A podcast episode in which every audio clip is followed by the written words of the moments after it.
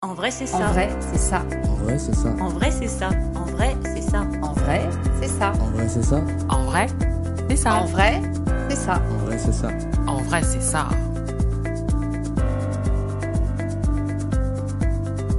En vrai, c'est ça, le podcast qui pique là où ça fait du bien. Explorer et questionner la santé sous toutes ses coutures. Idées reçues, inconscient collectif, réseaux sociaux, internet, autant de prismes qui déforment la réalité. Prenons le temps d'écouter ceux qui expérimentent au quotidien et racontent. En vrai, c'est ça. Bonjour, je suis Estelle Barrellon, pharmacienne et naturopathe, et je cherche avec vous la meilleure façon d'aborder sa santé. Dans l'épisode d'aujourd'hui, nous allons évoquer le postpartum, ce mot un peu barbare qui définit les premiers jours après un accouchement où tout se métamorphose, où les femmes confrontent ce qu'elles ont idéalisé sur la maternité à leur réalité, leur vérité. Des débuts plus ou moins faciles et pas si naturelles qu'elles l'avaient imaginé. Même si elles ont rêvé d'être maman, qu'elles ont eu neuf mois pour imaginer leur nouveau rôle, même si elles l'ont désiré très fort avec leur compagnon, parfois la réalité les bouscule plus qu'elles ne l'auraient pensé.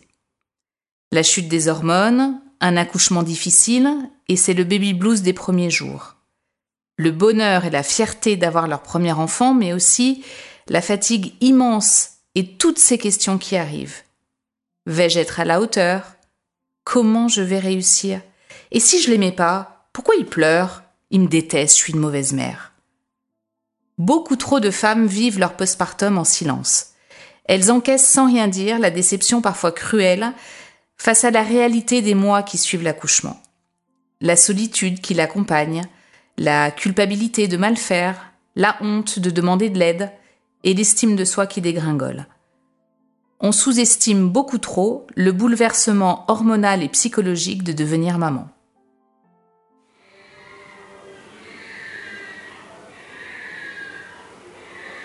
Nous sommes le 4 juin 2021, 8h50, maternité de la Croix-Rousse.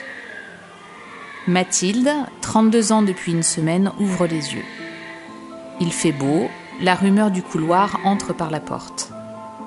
Elle jette un œil au berceau sur sa droite. Le bébé est là, il dort, et c'est tant mieux. Ça rend les choses plus faciles, là, tout de suite.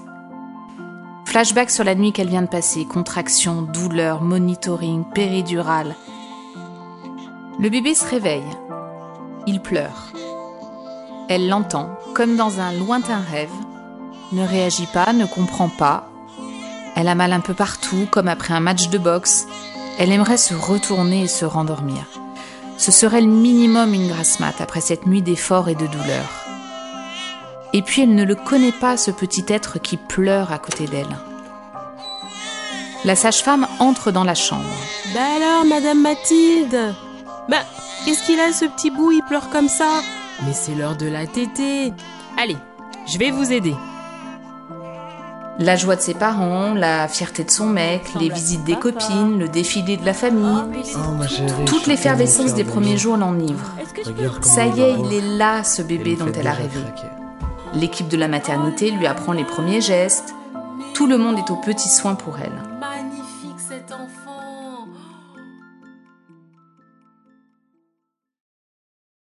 Quelques jours plus tard, nouveau décor, son appartement en désordre. Elle est seule avec le bébé. Ses parents sont repartis, son mec est au boulot, il ne rentre que ce soir, elle l'envie. Elle pleure beaucoup, tous les jours depuis qu'elle est rentrée de la maternité. Elle regarde par la fenêtre la ville, qui se fout de savoir qu'elle a peur, qu'elle a sommeil, qu'elle a faim, qu'elle ne s'est pas doucher depuis deux jours, que l'évier est plein de vaisselle, qu'elle ne s'est jamais sentie aussi seule et qu'elle ne sait plus qui elle est.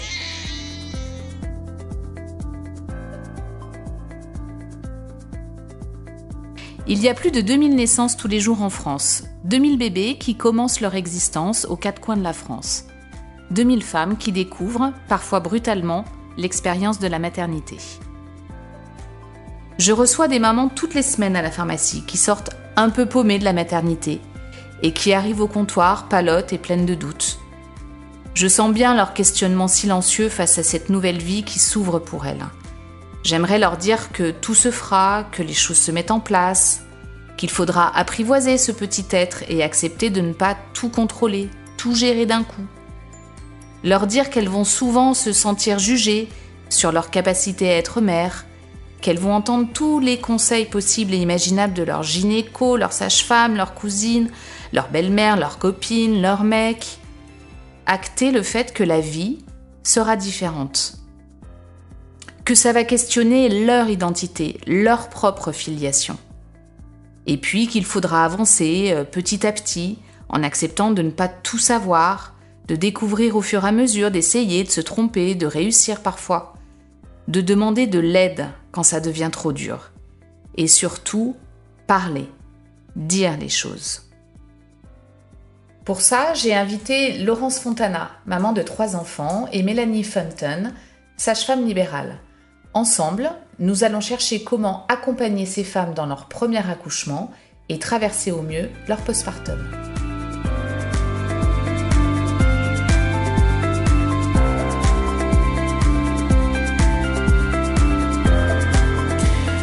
Aujourd'hui, je reçois Laurence Fontana. Laurence, euh, elle est maman de trois enfants, elle a 46 ans aujourd'hui et elle revient pour nous sur sa première grossesse quand elle avait 30 ans, son premier postpartum qui l'a particulièrement marqué.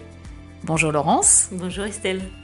Merci beaucoup de témoigner pour nous. Euh, ma première question, euh, comment tu imaginais le fait de devenir maman avant que tu accouches toi-même?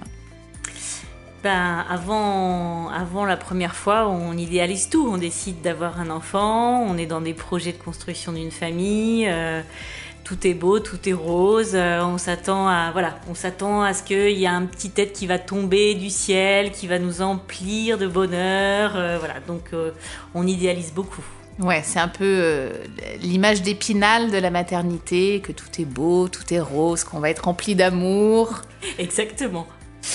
D'accord. Et euh, en réalité, quel souvenir tu gardes des premiers jours après ton accouchement? Alors moi, euh, ben, je suis un peu tombée, euh, tombée de mon nuage parce que malheureusement, ça s'est pas du tout, mais pas du tout passé comme ça aurait dû. Enfin, en tout cas, comme j'avais imaginé que ça se passerait. La grossesse déjà été plus compliquée que prévu sur la fin. Et puis euh, après l'accouchement, en fait, j'ai fait un, j'ai fait un baby blues euh, terrible que que j'imaginais pas qu'il était possible, en fait.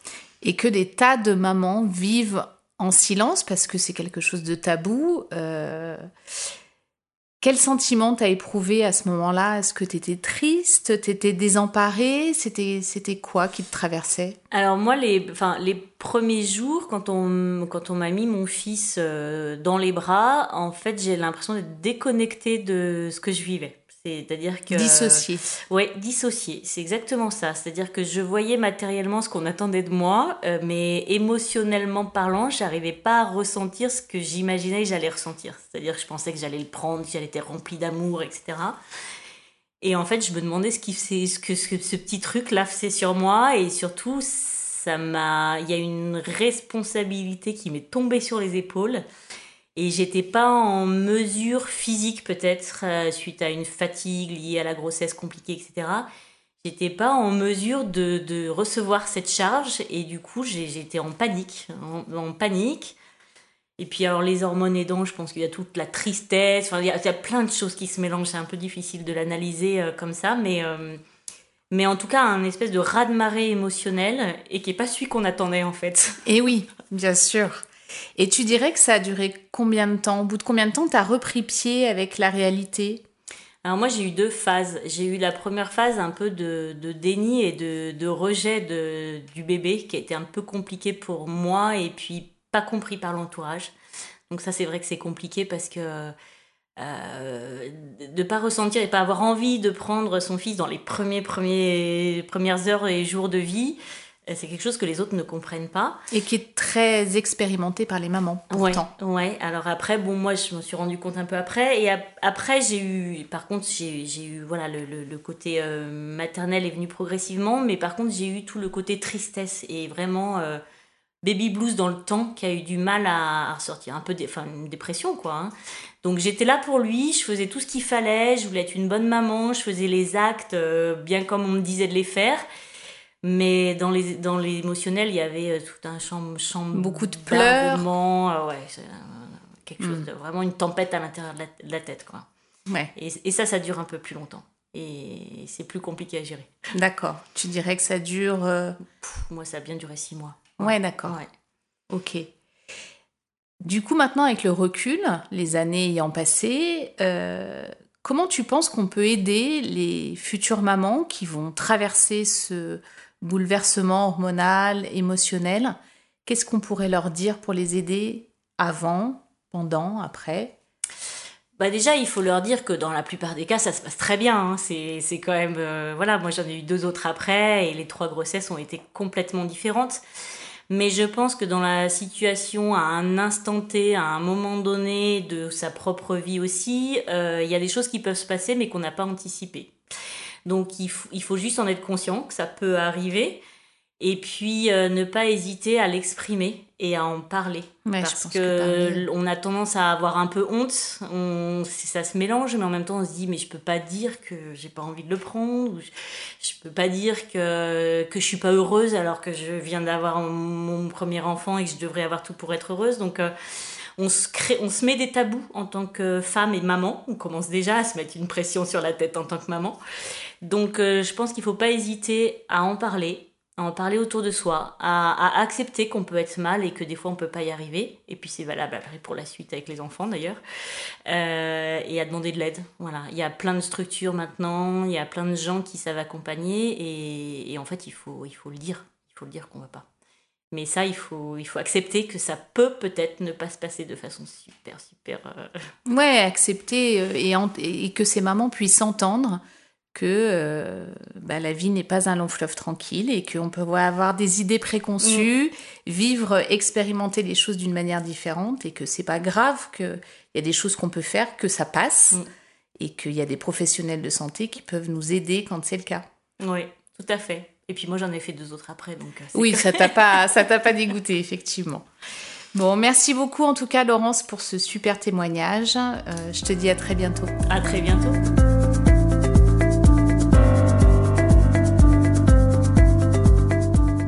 Je reçois Mélanie Fenton, qui est sage-femme à Lyon et qui a accepté de venir nous parler du postpartum.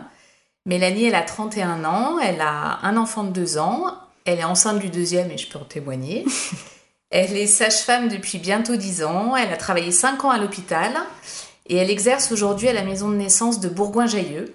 Elle accompagne euh, ses patientes lyonnaises dans leur grossesse, leur postpartum et jusqu'à la réédu- rééducation de leur périnée. Bonjour Mélanie, merci beaucoup d'avoir répondu à mon invitation. Bonjour Estelle, merci à, à toi de m'avoir invitée. Alors, euh, pour commencer, on peut peut-être donner quelques chiffres à ceux qui nous écoutent. Euh, quelle est la fréquence du baby blues, sa durée moyenne, pour que les mamans aient une idée un petit peu?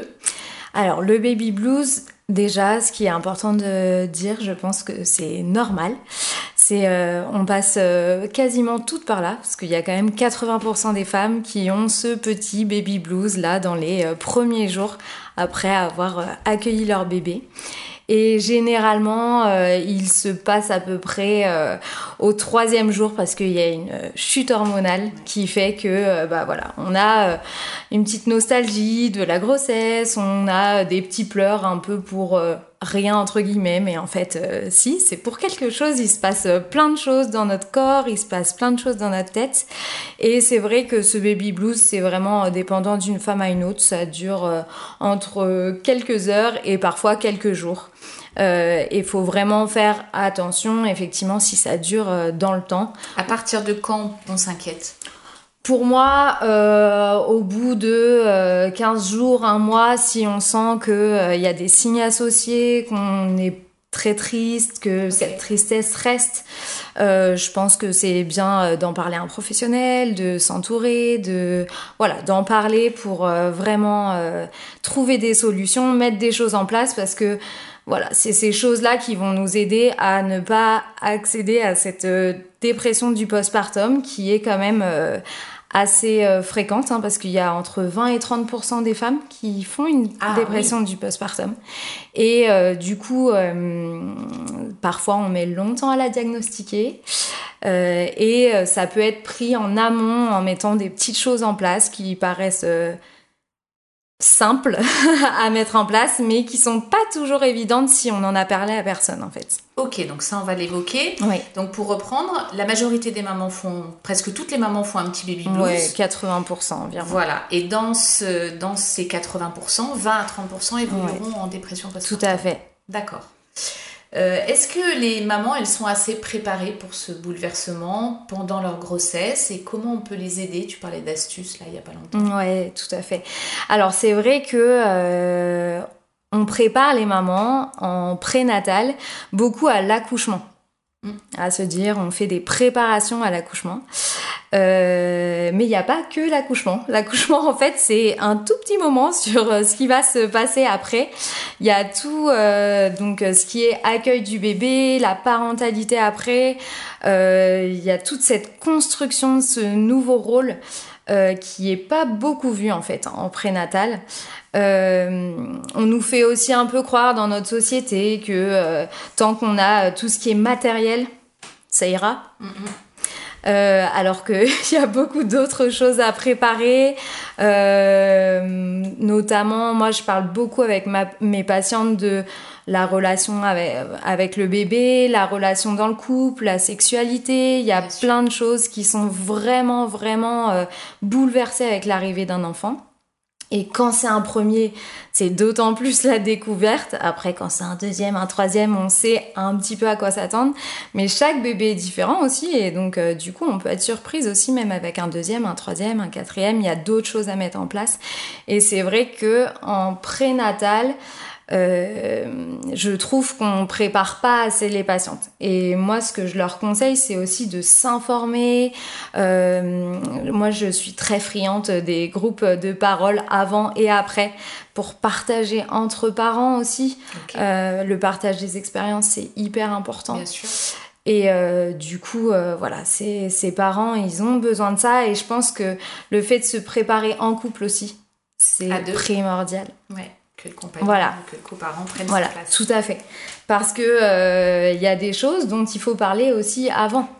Euh, une maman qui vient d'avoir un bébé, euh, elle va être concentrée à 100% sur son bébé au début et euh, le papa, c'est pas toujours évident pour lui de trouver sa place euh, et ça c'est hyper hyper important D'en parler avant. d'en parler avant. Et on parlait de dépression euh, postpartum, mais ce qui est important de dire aussi, c'est qu'il y a des papas qui font des dépressions du postpartum. Il y a 7 à 8% des papas qui font des dépressions. Et euh, alors, c'est diagnostiqué encore moins bien que Eh ben, pour tu- les femmes. Tu m'étonnes. Euh, et puis en plus, euh, les symptômes ne sont pas les mêmes. Mais euh, c'est quand même aussi important parce qu'il y a toute une dynamique qui se met autour de ce bébé et qui est... euh, Comment ils vont manifester leurs difficultés, les hommes? Ils vont se renfermer, ils vont se mettre dans le silence? Voilà, ça va être plus ça. Alors après, eux, ils ont leur échappatoire, entre guillemets, je reprends le boulot euh, un peu plus rapidement, malheureusement, hein, alors qu'on aurait besoin, comme dans certains autres pays, euh, d'être euh, à trois euh, dans notre triade maman, bébé, papa ou coparents. Euh, mais bon, malheureusement, en France, euh, c'est pas encore le cas. On a ma- Ça avance, ça avance avance. C'est quand même euh, déjà très bien parce que là, ça a été euh, rallongé euh, ce congé pa- paternité, mais c'est vrai que euh, voilà, les papas, eux, ils se réfugient un peu dans le travail, ils se disent, bah voilà, il y y a que toi qui arrive à le calmer, il y a que toi, et, et c'est aussi pour eux. euh, au niveau de la confiance en eux, c'est pas évident. Ouais, Donc euh, c'est après c'est un cercle vicieux aussi. Bien sûr. Euh, donc toi, tu les reçois, euh, tu reçois tes mamans euh, lors du premier rendez-vous Mhm. post-natal. Comment tu les trouves psychologiquement quand elles arrivent? Est-ce que globalement elles vont bien ou est-ce que tu as noté des choses en particulier?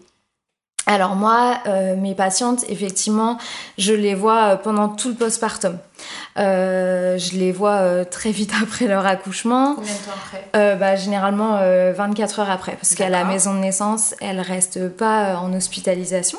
Mhm. Donc euh, je les vois euh, très rapidement. euh, donc je vois vraiment cette relation se construire euh, au fur et à mesure avec leur bébé.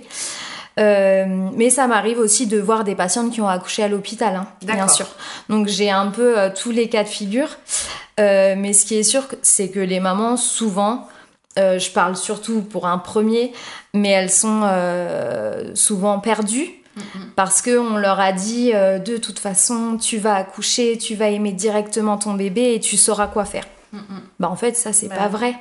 C'est pas vrai. En C'est pas vrai. pas ça. En vrai, ça se passe pas comme ça. Euh, Il y a tout ce. J'aime beaucoup ce mot euh, de tissage qui se fait. On tisse la relation, on apprivoise son bébé. En fait, ce bébé, il est à l'intérieur de nous pendant neuf mois, mais on le connaît pas en fait. Et donc, on a beau euh, nous dire euh, plein de choses euh, avant, en fait, bah, notre bébé, ça sera ce bébé, c'est un être unique et euh, il faut apprendre à le connaître. Faut Ouais, ça apprendre. prend du temps. Ouais, bien Toujours sûr. la notion du temps qu'on Tout à fait. dans nos sociétés. Et c'est vraiment ça, c'est euh, on a l'impression qu'on va l'aimer tout de suite, qu'on va tout de suite savoir pourquoi il pleure. Bah non, au début, c'est pas ça. C'est la découverte. C'est la découverte et donc du coup, il y a tout ce qui est euh, voilà, découverte et, et la maman qui est un peu perdue, ce qui est normal, la peur de mal faire. Euh, à ça se rajoute euh, la fatigue, les conseils bienveillants, j'ai envie de Plus ou moins.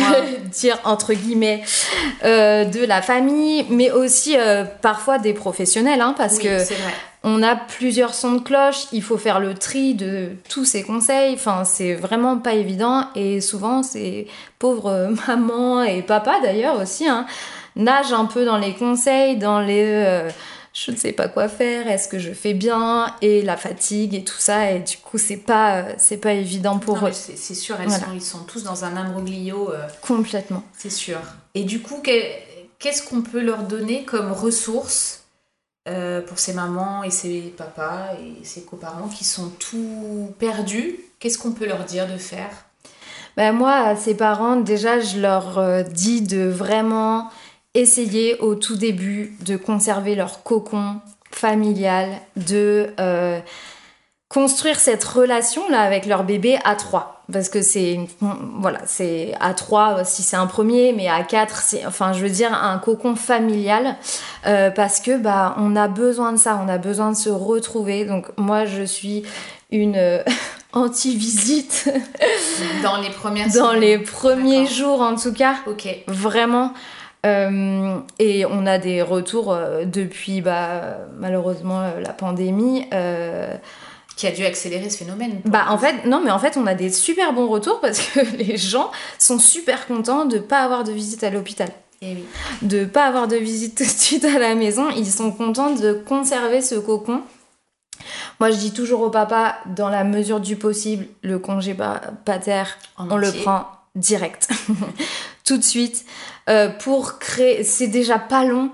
euh, ce congé, euh, même si c'est presque un mois, voilà, c'est vrai que c'est déjà pas très long et de voilà, de conserver ce cocon, de d'apprendre, de prendre le temps, ce qui est pas euh, toujours évident. On plus l'habitude. Voilà, c'est ça. C'est tout tout de suite et vite, vite, vite. Et bien sûr, s'il y a des visites, si euh, y a des gens qui viennent, moi je parle de visites utiles, on ramène euh, un petit repas, C'est une bonne idée. voilà, on va faire la vaisselle parce que l'évier est complètement plein euh, et que les parents s'en sortent pas parce qu'en fait ils ont même pas le temps de se doucher, parce que ce bébé en fait, on croit aussi souvent que ça va être quelque chose en plus dans notre vie, c'est sûr, mais en fait c'est quelque chose qui vient au centre de notre vie. Surtout.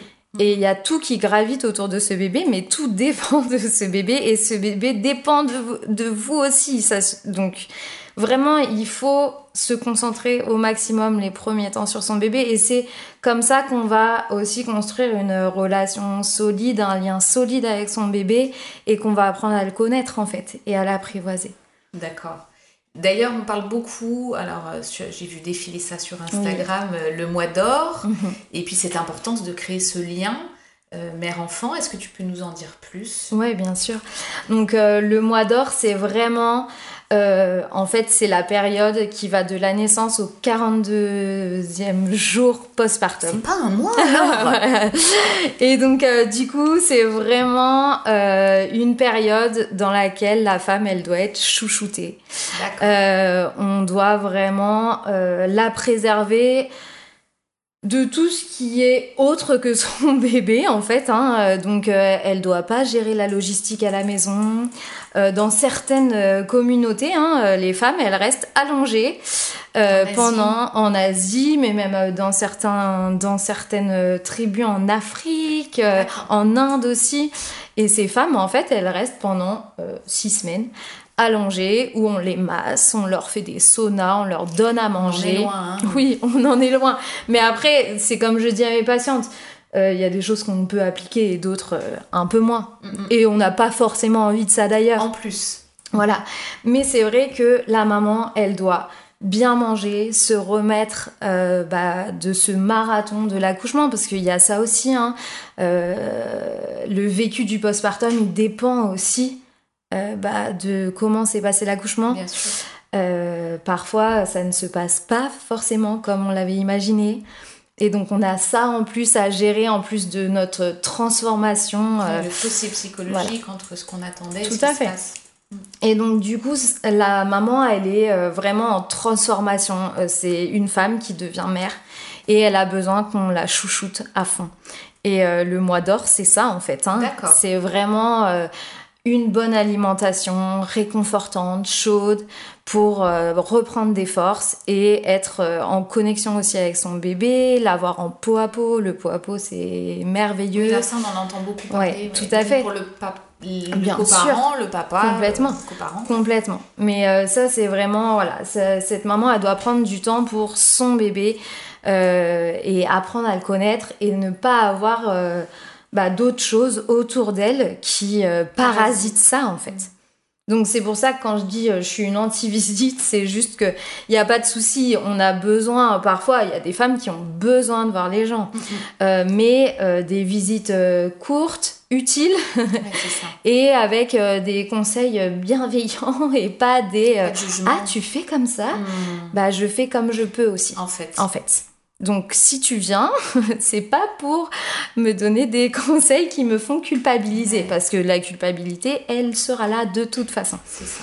donc euh, vraiment il y a ce côté euh, mois d'or et en médecine chinoise euh, ces 42 jours on dit que s'ils sont bien préservés s'ils sont euh, voilà si la maman est vraiment on s'occupe bien de cette maman et ben ces 42 prochaines années de vie Ah, sont optimisées Ok. Ouais. ouais D'où l'importance de prendre soin de, de, de, de cette De ce cocon. de ce... Ouais. Ouais, ouais, ouais. D'accord. Euh, Est-ce que tu as euh, bah, justement des astuces pour soulager Nous, on a, on a beaucoup de mamans qui arrivent au comptoir qui sont assez angoissées.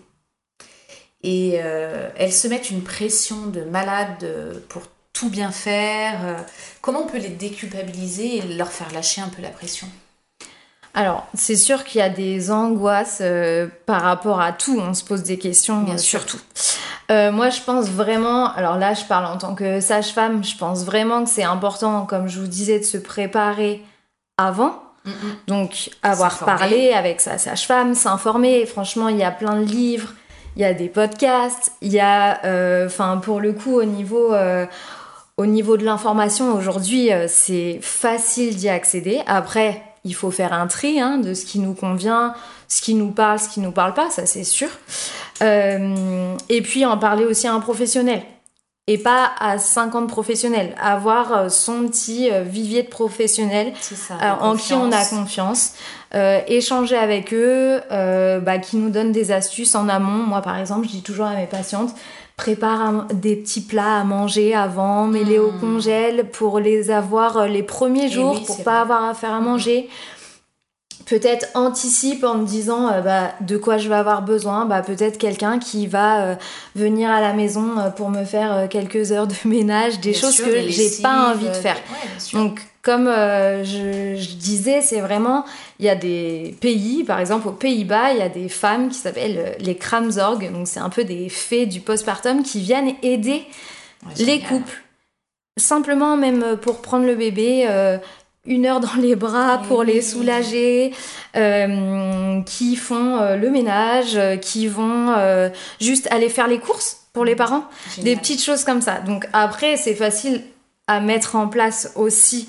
Euh, bah, par exemple, euh, en demandant à notre mère, à notre belle-mère, mais parfois on n'a pas notre famille autour aussi, hein, donc oui, euh, c'est pas évident. là, c'est Tout à fait. Et, Et, je pense que de la désorganisation naît l'angoisse aussi. voilà, tout à fait. Quand on voit qu'il y en a de partout, on ne sait plus par quel bout ça. prendre. Ça, c'est source d'angoisse aussi. Et, et ça, vraiment, c'est aussi hyper important de se sentir bien chez soi. Mm, Donc, quand tu dis, quand c'est désorganisé et tout, bah, ça, ça crée un sentiment d'insécurité aussi. Donc, euh, du coup, il y a tout ça qui peut être en partie anticipé. En France, il y a aussi euh, les doulas qui peuvent aider. hein. Euh, Il y, a, il y a des femmes, en fait, c'est des accompagnantes euh, périnatales euh, qui offrent leurs services en fait. euh, donc c'est pas encore remboursé euh, comme ça l'est dans certains pays, mais en fait euh, elles, vous, elles, elles peuvent offrir quelques heures de D'accord. service où elles viennent aider en postpartum. Euh, elles ont aussi un accompagnement euh, psychologique si, si tu veux euh, pour euh, bah on reparle de l'accouchement, on fait tout ça parce que effectivement il y a les sages-femmes, nous on passe. Moi par exemple dans le premier mois, je passe plusieurs fois. Je vais assurer sur tout le côté médical et bien sûr psychologique, mais on a beaucoup de travail aussi et du coup on n'a pas toujours le Et temps oui, de rester trois heures chez nos patientes. Donc on fait ce qu'on peut avec le temps qu'on a, mais c'est pas suffisant, ça c'est sûr et certain. Mais en fait, les mamans, elles ont du relais. Elles vont pas voir, parfois aussi voir une kiné pour leur rééducation. Mm. Elles passent à la pharmacie.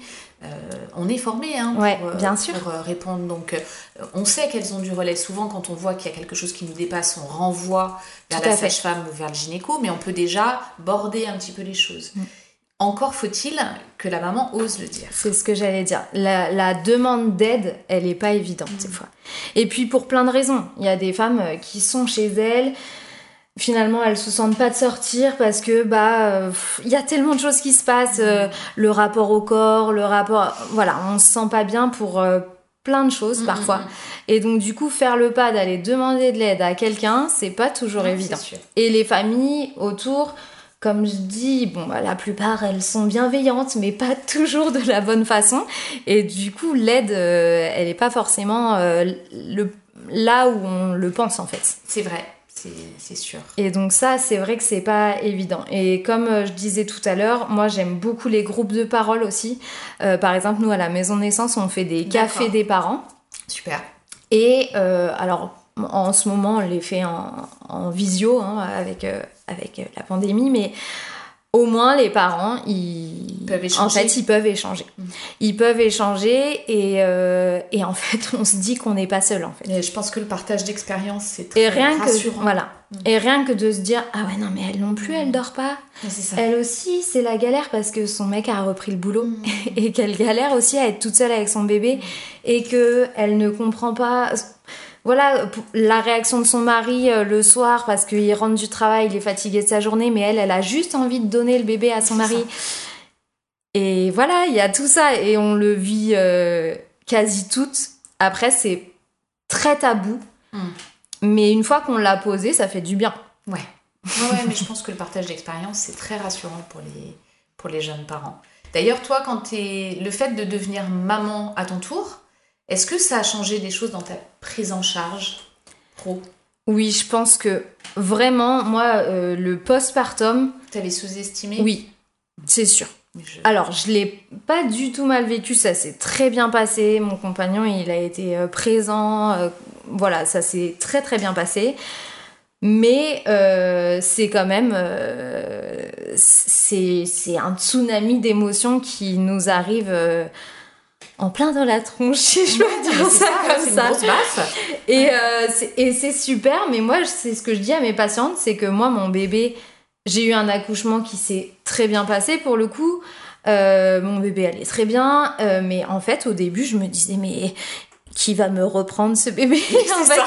On va venir le récupérer Euh, ou comment ça se passe? c'est beaucoup trop de responsabilités là. C'est, il a besoin de moi tout le temps et c'est vraiment euh, d'un coup beaucoup de responsabilités et euh, et on devient mère et il y a y a cette transformation euh, qui se fait euh, malgré nous et avec euh, son lot d'émotions qui est pas facile à gérer parfois. Et donc, du coup, le fait d'être préparé en amont, euh, c'est important. Et moi, je suis sage-femme, je pensais être euh, carrément préparée. Et non, en fait, il y a la théorie, il y a la pratique, il y a la- Et c'est pour tout comme ça avec un enfant, de toute façon. Donc, euh, c'est vrai que. Alors, c'est très bien de lire. hein. Moi, je donne des petites références de bouquins à mes patientes. qui selon moi sont sympas à lire et qui donnent des, des infos quand même très pertinentes. Mais en fait, euh, après voilà, on apprend sur le terrain Oui, oui, avec notre bébé. Accepter de Voilà, traverser ça. et, de, et que ce soit pas tout le temps euh, génial, bah, c'est ok en fait. Ouais. Je crois que s'il y a un message euh, à faire passer, c'est ça, c'est que voilà, le, le, le postpartum, c'est une aventure. Tout à fait. Donc, il faut accepter de la traverser. Euh, si on terminait par un petit message que tu voudrais passer aux futures mamans, ce serait lequel? Ça serait, euh, bah, alors, avant, avant d'avoir votre bébé, pendant la grossesse, euh, informez-vous. Ça, c'est sûr. Anticipez ce qui est possible d'anticiper, les choses plutôt euh, matérielles, euh, préparer à manger, les petites choses comme ça. Euh, et puis après, une fois que son bébé est là, bah, il faut accueillir ce qui nous arrive. Ça. Ce qui, ce, qui, ce qui arrive à nous, voilà, les émotions, euh, c'est pas toujours facile à gérer, c'est sûr. Euh, accepter de prendre le temps d'apprivoiser son bébé aussi, hein, parce que on apprend à le connaître. Euh, et on devient experte de notre bébé aussi. Ça, c'est hyper important. Faut se faire confiance et ça se construit cette confiance. Et puis demander de l'aide si on a besoin d'aide aussi, parce que ça, c'est pas toujours évident. Euh, mais il y a des choses qui se mettent en place de plus en plus. Euh, Il y a quand même beaucoup de professionnels qui se forment euh, à la périnatalité, au postpartum. Et, et en fait, c'est en partageant, en communiquant, en demandant de l'aide qu'on évolue euh, Ok. voilà, dans ce rôle-là. Et ben voilà, on a mis un grand coup de pied dans la fourmilière aujourd'hui. C'est ça. Euh, c'est ce qu'on souhaitait. Euh, en vrai, c'est ça, c'est le principe du podcast, c'est démontrer qu'on s'imagine les choses et que finalement la réalité est autrement.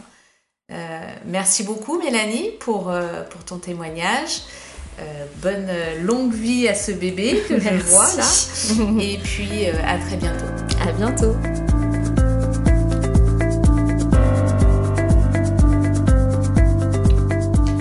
Avoir un enfant, c'est bien une aventure, pleine de doutes, de questions, de sentiments ambigus, et aussi plein de découvertes, d'amour et d'émerveillement.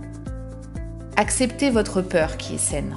Osez demander de l'aide et du relais auprès de vos proches et des professionnels de santé pour en parler. Votre sage-femme, votre médecin, votre pharmacien, votre kiné sont formés pour vous aider. Du point de vue naturopathique, vous pouvez faire une cure d'oméga 3 parce que votre bébé va emporter tout votre stock lors de l'accouchement. Et les oméga 3 vont vous aider à gérer votre émotionnel. Vous pouvez aussi aller vous promener dans la nature quand c'est possible, car la nature, elle vous guérit. Il existe des sites spécialisés que vous pouvez consulter, notamment 1000premiersjours.fr qui est très bien documenté sur le sujet. Ce podcast est maintenant terminé. Merci beaucoup pour votre écoute et je vous dis à bientôt pour un prochain épisode d'En vrai, c'est ça.